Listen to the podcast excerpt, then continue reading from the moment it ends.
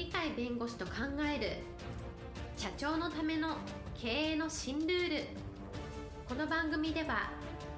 企業が選ぶ弁護士ランキングで税務部門1位に輝き70冊以上の本を出版し多くの経営者を支えてきた鳥飼重勝が社長経営者独立希望者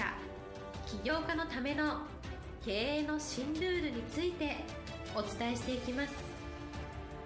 それでは今回の番組をお楽しみください。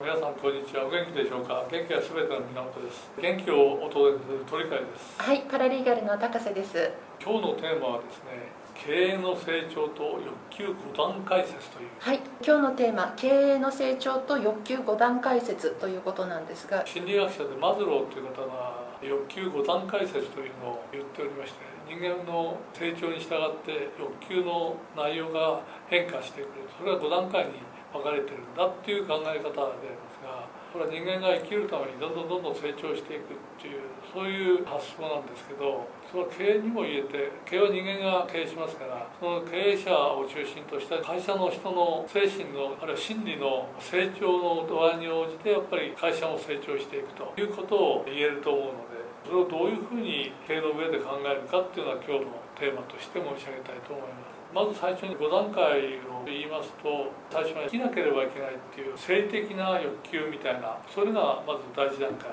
これ経営で言うと稼がないとどうしようもないという稼ごうという利益を出そうというそこの欲求というふうに置き換えることができると思いますね生きることが何とかできるにしても今度は安全が欲しいねっていう安全の欲求っていうのが心理学が出てくるよ。それに対してはやっぱり経営陣が経営していくわけですからその経営してる経営陣が今度は会社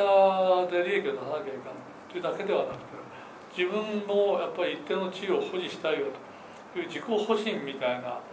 そういう欲求が出てくる。でそこが危なくて自分が危ないぞと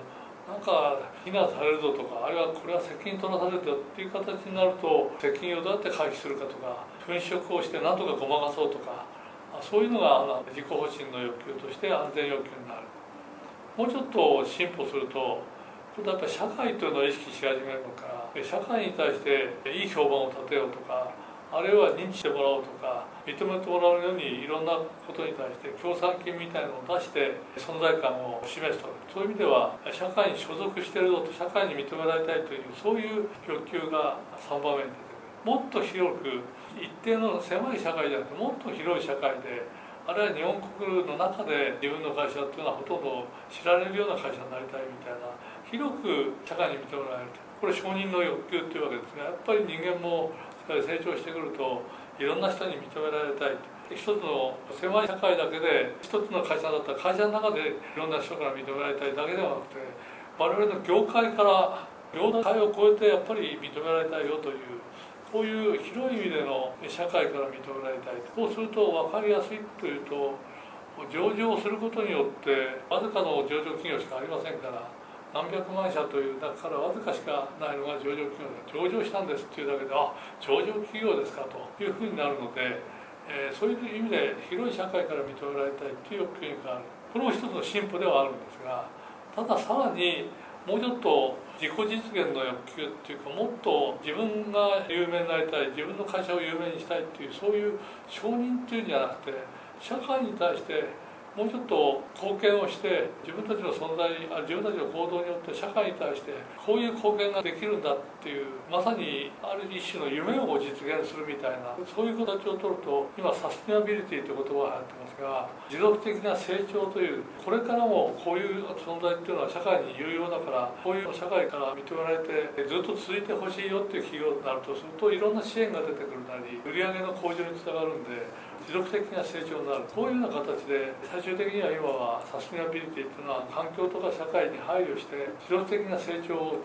中長期的に図る。こういう発想がコーポレートガバナンスコードみたいな形で改定という形でですねどんどんどんどん出てきているという形でありましてやっぱり人間が経営する以上は人間の成長の度合いそれによって経営の成長があり会社の成長存続あるいは持続というのが出てくるというのでありまして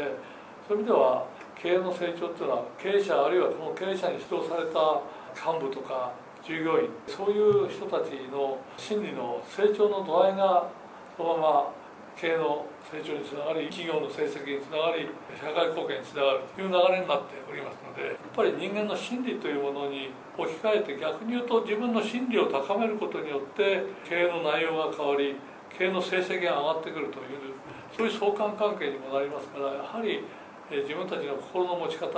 それが企業の成長につながりそれが逆に自分たちの心理にまた跳ね返ってきてさらに向上を目指すということを持ちますのでそれでやっぱり夢のある経営を最終的にしたいなと社会から受け入れられて自分たちが経営者を辞めてもこの企業が存続して社会にやっぱり必要な存在としてさらに成長発展してくれるなというそういうところに本当の経営の喜びがあると思いますので。人間の心理というものとの相関関係でやはり経営というものをもう一度見直すということも重要ではないかと。そういう意味ではウォルト・ディズニーみたいに初めから夢を持って社会にこういうことを訴えたい社会をこうやってしたいっていう最終的な5段階のうちですね自己実現のサスティナビリティに応じたような目的を持って最初は小さいところから利益を出してさらに社会から認知されて広く社会から認められて本当の夢を実現することによって広い社会においてデジによって全全世界ですから全世界に広げてそれが今は自動的な成長を図られておりますので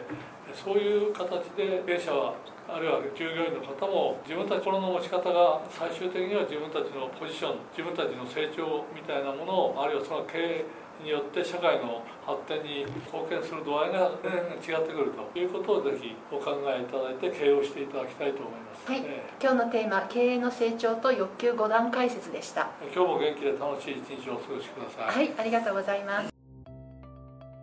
本日の番組はいかがでしたか？この番組は毎週月曜日7時に配信いたします。それでは次回の配信を楽しみにお待ちください。